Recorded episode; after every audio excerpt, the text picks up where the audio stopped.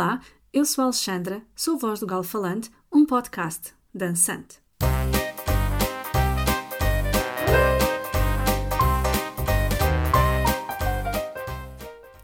Quando alguém vem a Portugal pela primeira vez, pesquisa onde ficar, os sítios mais centrais, ou os mais históricos, ou os mais autênticos, o que comer e beber. Ninguém volta para o seu país sem ter provado pastéis de bacalhau ou bacalhau à brás, caldo verde, sardinhas assadas. Atenção! Se vierem no inverno, é quase certo que as sardinhas são congeladas.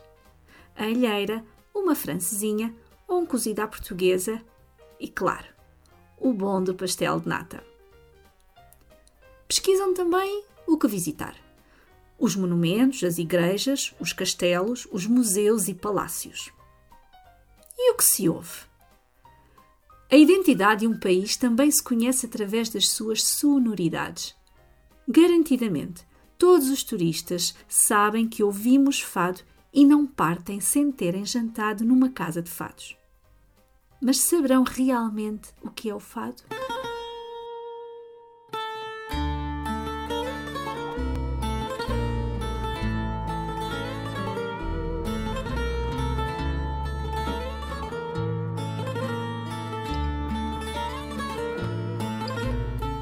O fado não é só o que se ouve nas casas de fados e nos concertos. O fado é muito mais. É a história e o sentimento de um povo, do povo português. Nasce o dia na cidade que me encanta. Na minha velha Lisboa. A palavra fado, do latim fatum, significa destino um destino implacável, do qual é impossível escapar. Num tom dolente e nostálgico, o fadista canta a sua dor, a sua tristeza, a fatalidade, os ciúmes, os infortúnios amorosos, as traições, a morte, a saudade e a angústia.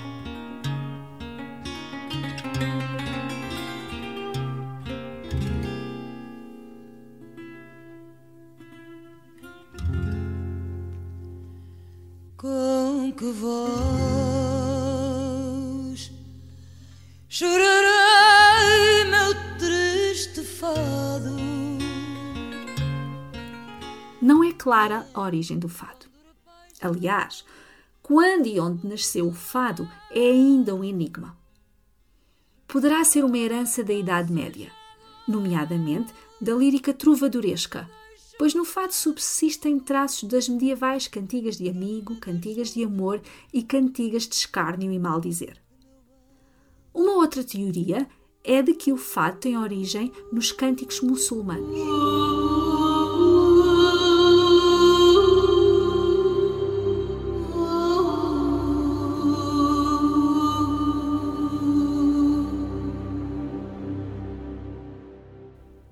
Identificar no fado a dolência também presente nos cânticos árabes, assim como podemos constatar a presença de algumas características do flamenco, que é o resultado das heranças ciganas, mouriscas e judaicas.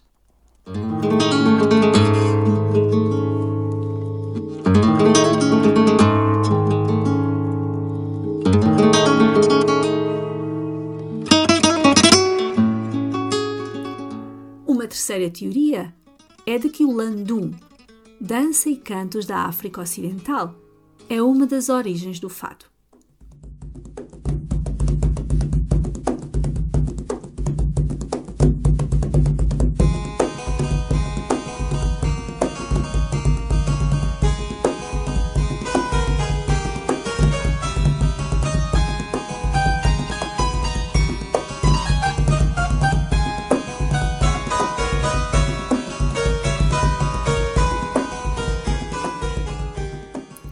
O landum chegou a Portugal através dos escravos no século XV e dois séculos mais tarde viajou para o Brasil.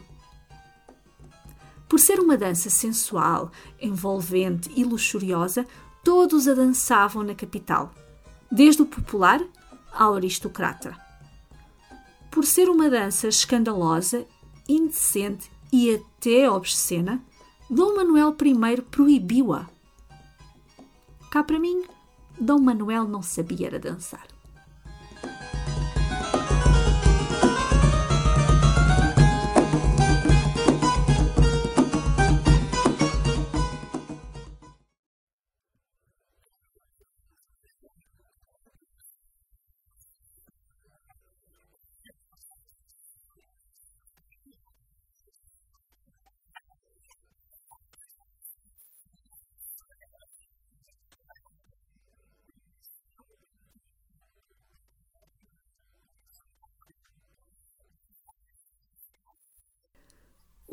Regressa a Portugal no século XVIII pelos marinheiros, todos bons apreciadores dos prazeres da vida, num tom mais melancólico, mais pausado, diria até arrastado e mais sentimental.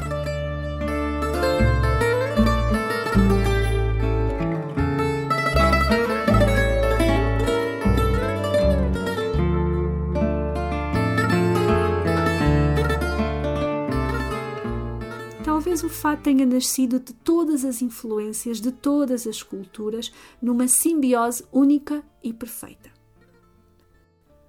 Talvez seja todo um percurso histórico, desde a Idade Média até hoje. Talvez seja o reconhecimento e a afirmação de todas as nossas origens. O fado tem não sei quê que prende partir de 1840, o fado começa a percorrer as ruas e vielas dos bairros lisboetas. Em cada esquina, um fadista com ar gingão e de boina ao lado, em tom de queixume, cantava o seu triste fadário, lamentava a sua desgraça e recitava a sua desventura e miséria. Em cada taberna, um boêmio, ao ritmo da guitarra portuguesa e de uma guitarra clássica, entoava os desgostos de amor e o destino providencial e inexorável. Eu dei a vida a valer. Mas será o fado uma canção exclusivamente de homens?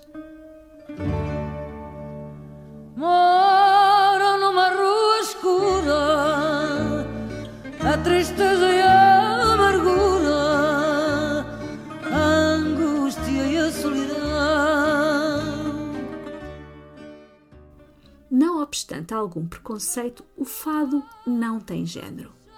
A grande lenda do fado foi Maria Severa, cuja voz enfeitiçava quem quer que a ouvisse cantar.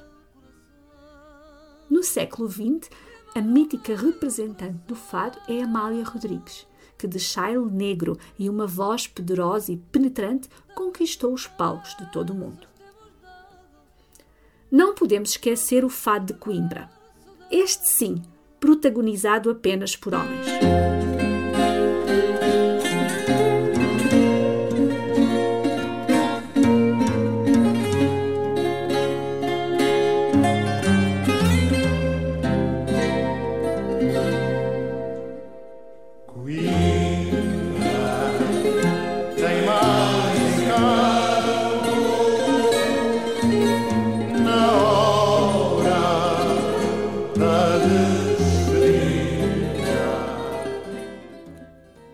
Estudantes universitários de capas traçadas cantam o amor, a saudade, a universidade, a cidade e o mondego.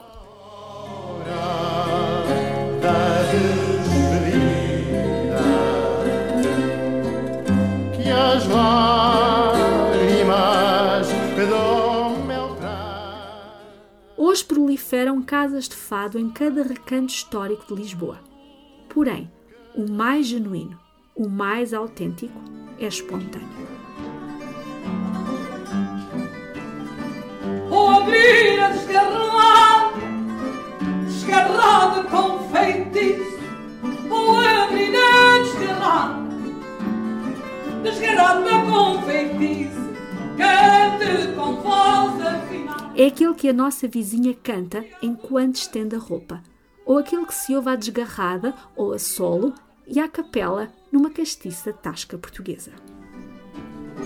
Ainda agora quis que já me mandaram cantar Ainda agora quis que já me mandaram cantar Não sou criado A minha aluna Patrícia disse-me um dia que tinha ido à casa do Alentejo e tinha ouvido fado, que lhe deu uma enorme vontade de dançar.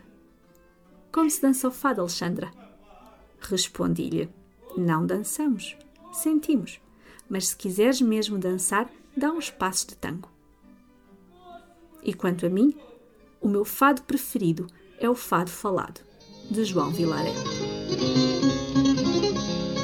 Fado triste, fado negro das vielas, onde a noite quando passa leva mais tempo a passar.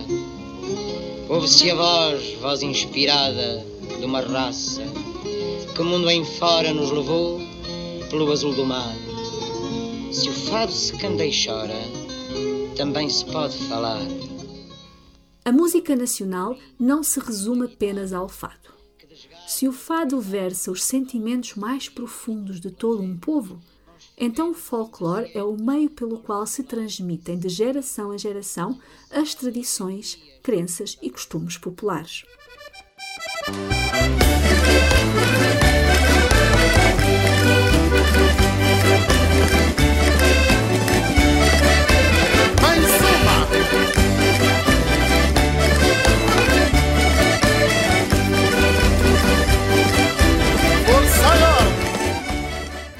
Folclore é a música do povo, sobretudo da classe trabalhadora. Os seus versos falam sempre de lendas, tradições e superstições, das vivências da comunidade. Muitos falam da faina, da pesca, da vindima, da ceifa ou da apanha da azeitona. Outros são quadras consagradas aos santos padroeiros, à Nossa Senhora e a Deus. As cantigas de trabalho, somente cantadas, ajudavam a aliviar a lida do campo e o tempo a passar. As cantigas de divertimento, cantadas e dançadas, animavam o fim de um dia de labuta e os fins de semana. Vai passear para a Ribeira! Olá, olá! Confirma-se assim o ditado: quem canta, seus males se espanta. Porém, também é verdade que antigamente muitos namoros começavam com trocas de versos improvisados e as danças folclóricas acabavam em casamentos.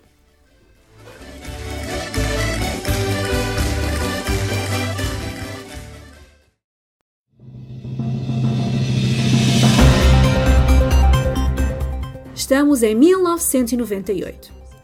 Nasce o primeiro motor de busca, o Google, e um serviço de pagamento online, o PayPal. França ganha o Campeonato Mundial de Futebol. Frank Sinatra morre em Los Angeles aos 82 anos. Pinochet é preso no Reino Unido. Saramago é reconhecido com o Prémio Nobel da Literatura. É inaugurada a Ponte Vasco da Gama, que faz a ligação entre as duas margens do Tejo. A Exposição Internacional de Lisboa realiza-se na capital portuguesa durante quatro meses. E no panorama musical, Emanuel é eleito o rei da música pimba.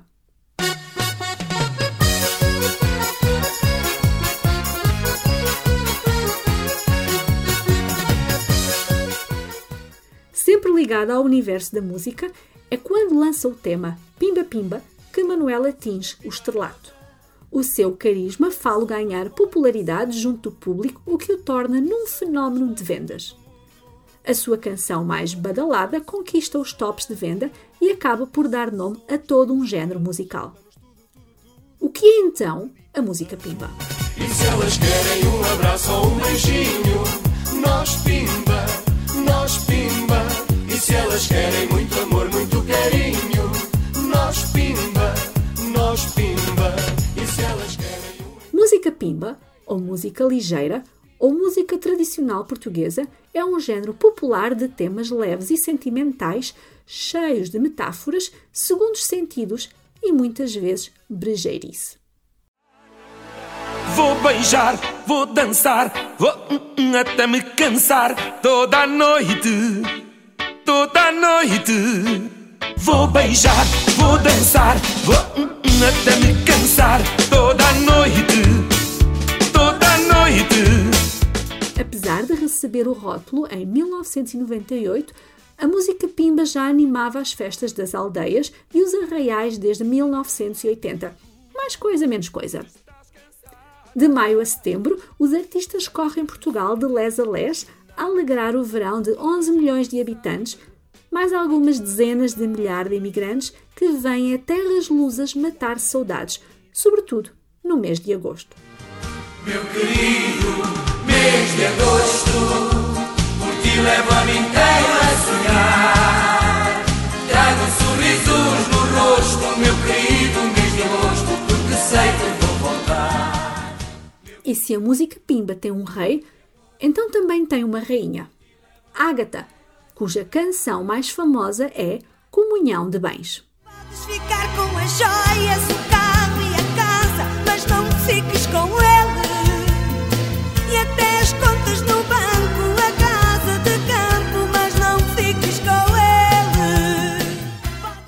Vai um pezinho de dança?